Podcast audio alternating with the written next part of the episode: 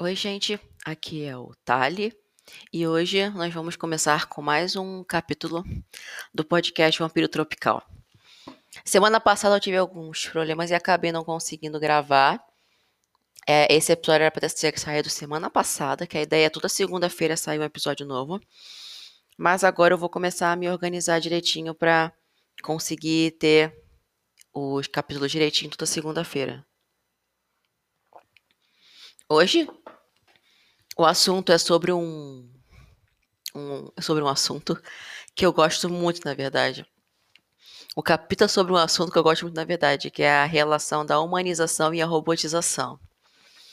É, existem várias pautas, existem vários assuntos é, para se tratar esses dois pilares em várias áreas diferentes, mas hoje eu vou tratar especificamente falando na parte mais de no mercado de trabalho e tal, é, nessa relação da, da nossa relação com o trabalho, sabe? Meu foco vai ser mais nesse ponto. Quem me conhece sabe que eu, apesar de ser uma pessoa trans e tal, eu sempre fui uma pessoa bem privilegiada.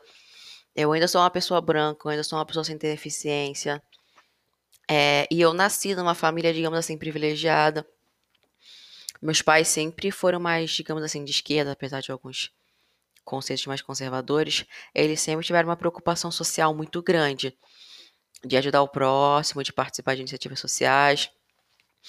Então, apesar de eu ter crescido nesse meio privilegiado, eu meio que cresci também com uma cabeça mais aberta nesse, digamos assim, sabe, para essas questões sociais. É, eu tive colegas de infância que eu percebia de cara que tinha uma associação com uma, social, uma situação socioeconômica bem diferente da minha, é, que eu realmente estava num lugar que, que muitas pessoas não estavam, enfim. Então eu sempre tive essa, eu sempre tive essa questão social muito forte dentro de mim desde cedo. Mas mesmo com tudo isso, eu ainda cresci numa bolha muito privilegiada e eu não fazia noção de como é que as coisas funcionavam no mundo, sabe? Então, por exemplo, eu vi aqueles, aqueles filmes, aquelas animações de gênero cyberpunk, onde a gente tem uma tecnologia muito alta, mas tem uma desigualdade social muito alta, e pensar, nossa, porque a humanidade, se ela continuar assim, daqui a pouco vai estar tá igual nesses filmes. Leda engano meu, na verdade, a, a gente já tá num filme cyberpunk há anos, sabe? A situação que o planeta se encontra, as desigualdades sociais, a gente já tá numa narrativa de um plot cyberpunk há bastante tempo. Eu não me dava conta dessas coisas, sabe? Só me dei quando realmente saí mais, comecei a estudar, correr mais atrás, de ver o que como é que é toda a situação. E eu com certeza tem muita coisa, tem muito mais coisa que eu ainda não sei, com certeza. É, ninguém sabe de tudo. E a gente vive aprendendo, né? Aprendendo e tentando ser uma versão melhor de si. Então, começar falando é um pouquinho da questão de direitos humanos. Não vou entrar muito em detalhes, porque eu sou muito direto ao ponto, quem me conhece sabe disso. Mas desde os tempos primórdios, é, muito, por muito tempo atrás, escravidão, por exemplo, era algo visto como ok. As pessoas tinham escravos e tal. Eu sei, ainda rola escravidão em casos de empresas, trabalho escravo, ainda existe. Mas hoje em dia é algo mais. É algo mal visto, sabe? Antigamente era algo visto como ok. É, tudo bem, certo, enfim. Então, a gente também tem questões. Ainda existe racismo, ainda existe transfobia, LGBTfobia. Mas, querendo ou não, essas pautas estão mais presentes hoje em dia. As pessoas estão se preocupando mais com isso e passando a ver isso como algo que realmente já não é certo ter, sabe? Então, a gente está tendo sim uma evolução em questão de direitos humanos, em questão de desenvolvimento ético. Do outro lado, a gente tem o desenvolvimento tecnológico, é, pensando na tecnologia isolada como o que a gente chama de desenvolvimento tecnológico, né? A criação de robôs, inteligência artificial está em alta, ciência de dados está em alta. É, então a gente tem times de engenheiros criando produtos incríveis, tecnologias incríveis. É, só que ainda existe uma discrepância muito alta entre essa parte de direitos humanos, desenvolvimento ético, e essa parte de desenvolvimento tecnológico. A gente evoluiu, digamos assim, muito mais rápido na questão de desenvolvimento tecnológico do que nessa questão do pensamento de direitos humanos. Tanto que a tecnologia ela ainda é muito mais direcionada para consumo e dinheiro, sabe? Não tanto para resolver problemas sociais. Inclusive, tem vários casos, né, onde a tecnologia foi impulsionada por causa de investimento de por questões de é, com objetivos egoístas, enfim. Quando eu entrei na faculdade de design de mídia digital, o meu sonho era criar jogos que as pessoas jogassem e se tornassem versões melhores delas. Então, na verdade, eu enxergava a possibilidade de trabalhar com realidade virtual, com experiências digitais, como, digamos assim, uma segunda vida que a pessoa podia ter, vivenciar aquela experiência e ser uma versão melhor dela, sabe? Basicamente, eu e a minha amiga, a gente pensava muito nisso, a gente achava que a gente ia criar jogos para fascista e o fascista ia deixar de ser fascista jogando nosso jogo de diversidade e inclusão, né? Puta ignorância nossa. Mas no início a gente realmente pensava, pensava assim, que a gente que criar os jogos estava para fazer as pessoas refletirem sobre suas ações e serem versões melhores delas. Foi basicamente por isso que eu entrei na faculdade de design digital, porque eu queria muito trabalhar com esse paralelo, com esse paradigma de aliar tecnologia, aliar desenvolvimento tecnológico com essa parte de direitos humanos, com essa parte de desenvolvimento humano, das pessoas serem versões melhores delas, enfim. Eu entrei no mercado e eu entrei com essa ideia de melhorar a vida das pessoas, sabe? E é, não é bem assim que a gente funciona, né? Existe cada vez mais, no meio de experiência de usuário, principalmente, uma preocupação na humanização da tecnologia. Então, eu pego aquele produto, eu pego aquele chatbot, aquela interface de voz, aquele aplicativo, eu humanizo aquela experiência. É, porque isso aumenta a retenção, isso aumenta o número de cliques, isso, isso aumenta o lucro da empresa, basicamente. Melhorar a experiência, trazer esse, trazer esse produto, essa solução, esse serviço, essa tecnologia para algo mais humanizado, que seja mais próximo das pessoas, das pessoas usuários que estão usando, melhora a experiência por diversos motivos, que a pessoa se sente conversando com uma pessoa e tal, não com um robô, enfim. A questão é que na busca por essa humanização da tecnologia, é, de tornar a tecnologia mais humana, porque as pessoas usuários sentem mais à vontade, é, já acontecia, claro, não vou ser ignorante e falar que, nossa, começou agora, mas cada vez mais eu vejo um aumento da robotização das pessoas funcionárias. É, aumento da robotização, da automatização, é, trabalharem muito até tarde, ficar respondendo cliente de madrugada. Enfim, então existe uma preocupação de transformar o, os produtos em algo mais humanizado, ao mesmo tempo que também acaba rolando essa robotização das pessoas que estão trabalhando naqueles produtos. E essas pessoas estão começando a adoecer, já adoeciam antes. Eu não vou falar que o mercado de trabalho agora do nada começou a ser mais, digamos assim, saudável e tal, menos estressante. Não, ele sempre foi.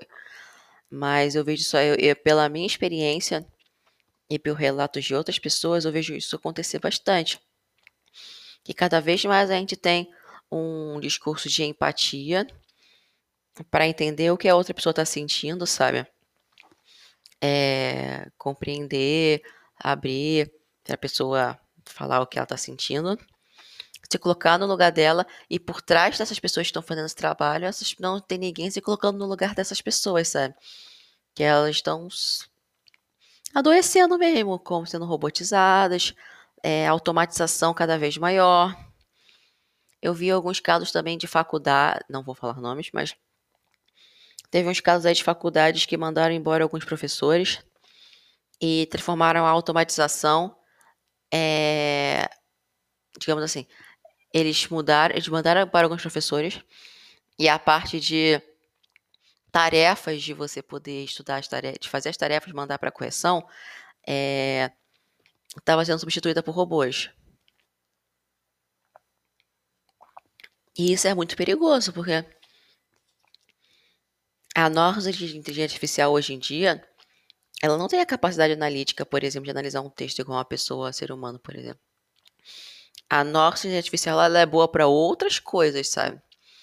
Mas para esses tipos de análise de ideia ainda não está, digamos, evoluído o suficiente para isso, precisa de mais desenvolvimento.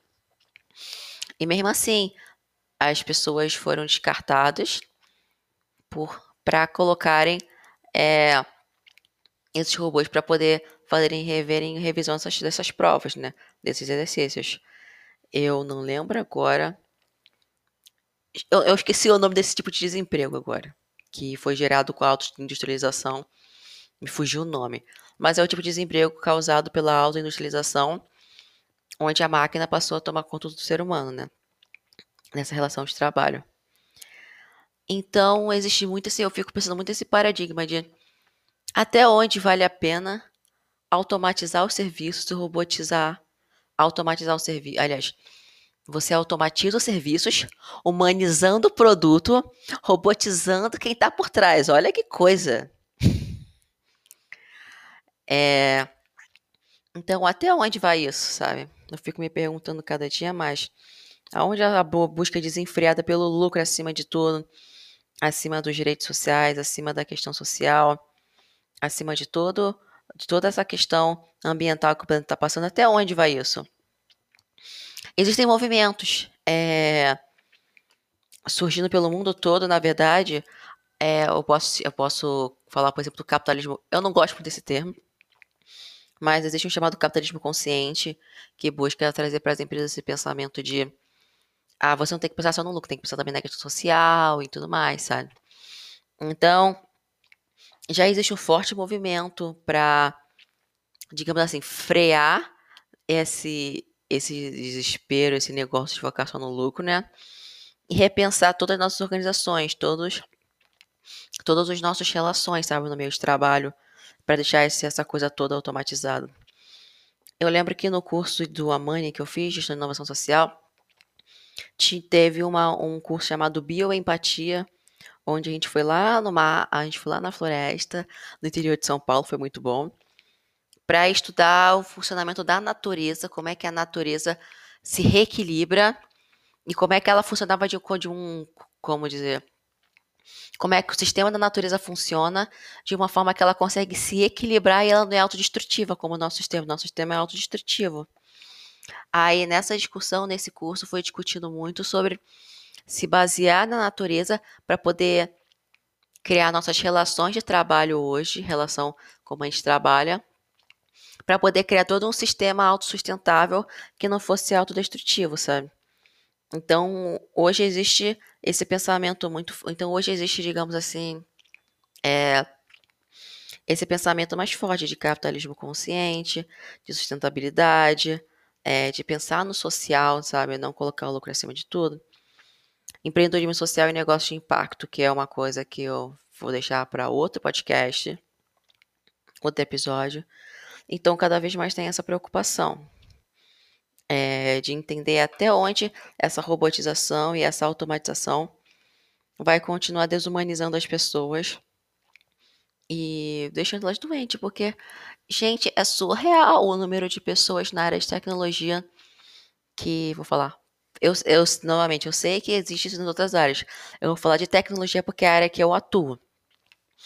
Mas assim, é surreal o número de pessoas que sofrem de burnout, que sofrem de depressão, de ansiedade, gente que adoece. Porque a tecnologia é uma área onde você precisa estar sempre se atualizando, sabe? Você tem que estar sempre participando de eventos, de meetups, de encontros, estudando uma ferramenta nova, um framework novo, dando palestra, produzindo conteúdo. Então, assim, é uma área muito dinâmica, é, que você tem que estar sempre correndo atrás.